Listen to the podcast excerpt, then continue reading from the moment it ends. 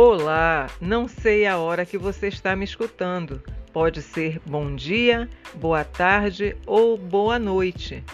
Mas a palavra de Deus encontra-se em Tiago, capítulo 1, versículos 5 e 6, que diz: Se, porém, algum de vós necessita de sabedoria, peça a Deus, que a todos dá liberalmente e nada lhes improperá e ser-lhe-á concedida.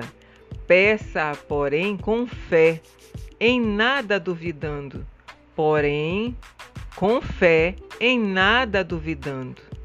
Pois o que duvida é semelhante à onda do mar. Repetindo, pois o que duvida é semelhante à onda do mar, impelida e agitada pelo vento.